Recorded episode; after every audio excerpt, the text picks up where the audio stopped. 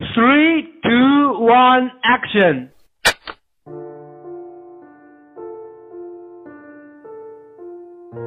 一天，女孩在得知男孩生病之后，赶到男孩家里，给他煮粥，喂他吃药，帮他倒每一杯温热度刚好的白开水，尽心尽力的照顾他。就这样，男孩被打动了，对女孩说了一声“谢谢你”。女孩满不在乎的摆摆手说：“那有啥？还不是因为我喜欢你吗？”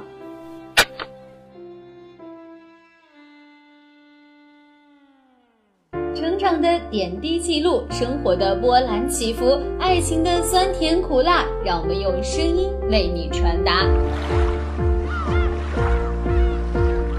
到美好的周末，走进华丽的剧场，感受一幕幕虚拟的真实。让我们在周末剧场与你分享，用声音展现爱恨情仇，用声音诉说人间冷暖。好剧即将上演，你准备好了吗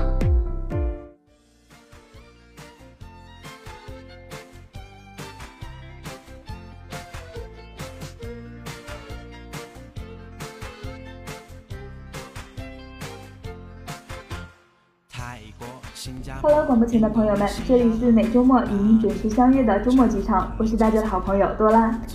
Hello，大家好，我是莫凡。哎，莫凡，上个周你不在的时候啊，我和咱们的安迪主播聊了半天的《人民的名义》，那这周《人民的名义》也大结局了，我看咱们广播前的小伙伴们是不是也迎来了剧荒呢？多拉，这你的担心就多余了，小伙伴们怎么可能会剧荒？最近呢，另外一部大剧又开始上映了。这部剧啊，从去年第一季开播以来就受到了万千观众的追捧。今年呢，第二季霸气回归，二十二楼舞美的生活依然牵动人心。我还记得去年热播的时候啊，我的舍友们真的是全部入坑，无一例外。有的被赵医生迷得神魂颠倒，而我呢，却沉迷于小包总的魅力中不能自拔。嗯，没错。那《欢乐颂》第二季呢，到现在虽然啊只播出了四集。但不论是微博还是朋友圈，可都是被他刷了屏。不论是里面的剧情，还是插曲，甚至是演员们的服饰，都是大家讨论的热点。记得在这个剧第一季的时候，结尾留下了很多悬念。那第二季开头两集的基本任务就是承前启后，分别交代了五个女孩的情感状况，以及她们之间一如既往的友情。嗯，没错。虽然啊，这是部女人戏，但是不出所料，第二季呢也将出现人人都爱老谭赵启平的局面，而关雎尔的真命天子新角色谢童也会有火的潜质。那第一季曾经引发的社会讨论的三观问题，也将以贞操、房子等作为载体的方式呈现。而且啊，软件上的东西，比如广告、造型、旁白，甚至是插曲等，也个个都是话题点呀。前两集啊，大部分的笔墨用在了安迪从第一季结局时与起点的黯然情断，到向荷尔蒙爆棚的小包总的爱情转移。那制片人侯洪亮解释啊，这个是有一个戏剧上的承接，他需要有个度，循序渐进。安迪慢慢放松警惕，对包奕凡产生好感，他是需要这个时间的。只不过啊，大概不少看了小说的观众会等得有点心焦，并且啊，想入非非。小说里面的安迪未婚先孕，这种让人惊掉下巴的情节会怎样呈现呢？那说到安迪啊，我作为一个站老谭与安迪 CP，并且想要嫁给老谭的观众之一，看到小包总如此的撩安迪，我可谓心如止水，并且有一点心疼老谭出场的时间太少了。而且同样出场时间以秒计的，还有我们的赵医生赵启平。老谭对安迪还是那么的暖心，不求回报，而赵医生出场时气场十足，再加上预告里的一句宠溺度爆表的“我养你”，关键是他们依然那么帅，我可以煮十包的辣条。第二季也将再次出现人人都爱老谭赵启平的局面。哎，但是多拉你别忘了，小包总的人气呢也是一点都不少。饰演者杨烁在接受采访时表示啊。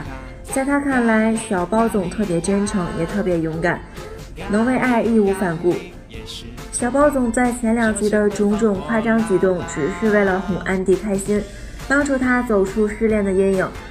我觉得是一种可爱。杨烁还透露，随着剧情推进，小包总还会展现出各种个性特质。酷帅的形象不是我们最注重的，而是希望还原一个真实的人，把他内心的那一面展现出来。当然了，我还是很期待新角色谢童的出现的。嗯，没错，我也是十分好奇。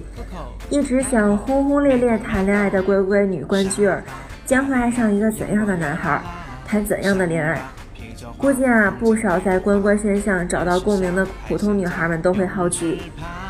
而且啊，据编剧原子弹透露，相对于小说，这条感情线调整较大。那我也赌十包辣条，谢童这个角色会火。是的，一向安静的乖乖女关雎尔在本集中迎来了后青春期叛逆期，更一如高歌向前锁定了自己的命定情缘。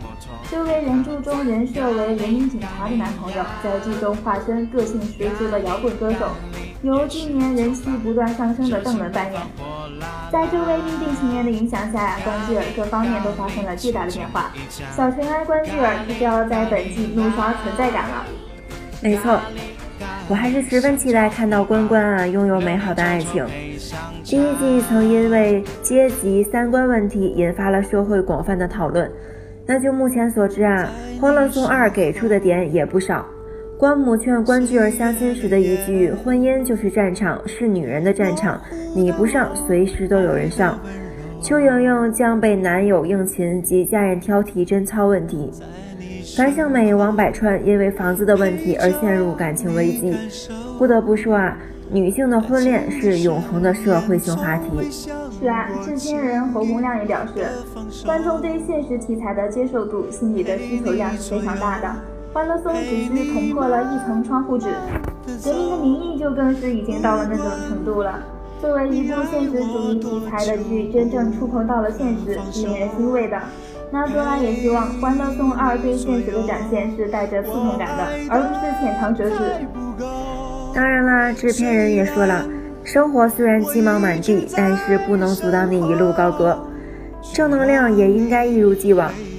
在第一季里，五个女孩因为樊胜美的家庭问题，集体发力等互帮互助的情节呢，使他们的友谊啊不断升华。那第二季里，曲筱绡将遭遇重大的家庭变故。樊胜美依然被家庭牵绊，关雎尔呢因对赵启平的感情而黑化，邱莹莹则遭遇贞操危机，安迪呢则更是未婚先孕，却遭到婆婆嫌弃。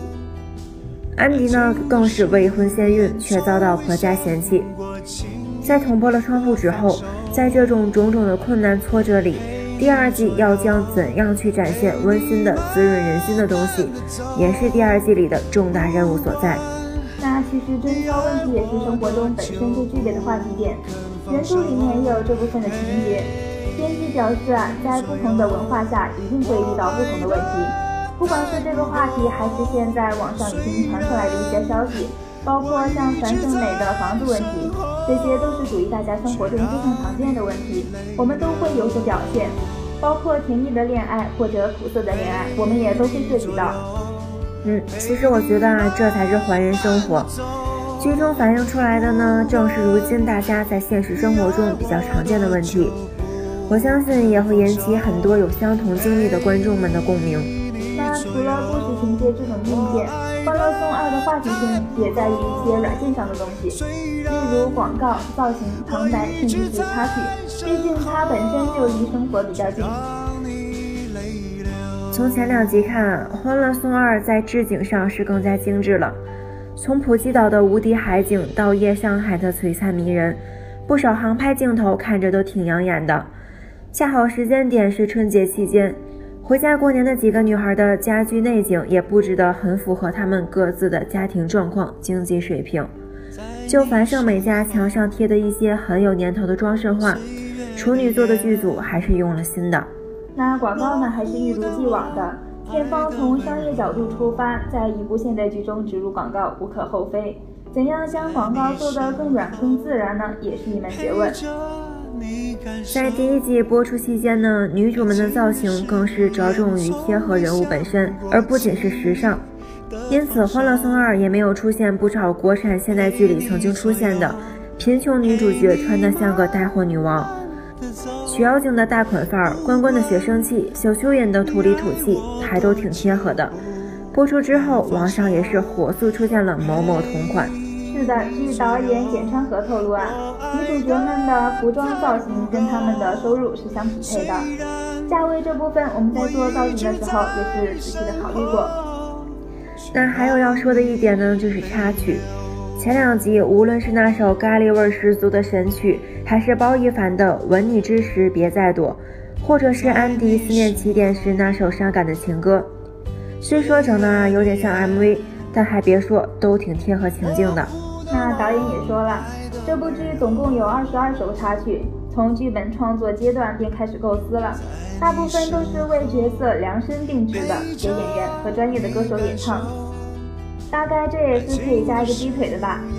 没错，这一季的剧组很注意配乐，每个人物也都有自己的主题曲，可以说是一言不合就唱歌。大部分剧中的歌曲还是剧中演员演唱的。当然也有杨宗纬这样的大咖加持。那不知道大家还记不记得第一季刚出来的时候，剧里那猥琐感满满的旁白让大家都吐槽不已。不过后来发现，一旦接受了这个设定了，就觉得还蛮不错的样子。旁白是《欢乐颂》的特色之一，而在第二季里面，旁白君依然会坚守着岗位。仅仅播出了四集就引来如此大的反响，可见这部剧真的火。那也有小伙伴之前看了原著，担心结局会是个黑暗的结局。但是呢，咱们编剧说了啊，这次不会黑暗，毕竟他们公司的名字是正午阳光，所以结局很可能是一个皆大欢喜的结局。毕竟呢，这才只播出了四集，剧情发展的日子还长着呢。最后结局到底是怎么样，还得大家自己慢慢看啊。嗯，没错。那广播前的小伙伴们，我们今天的节目啊就是这样了。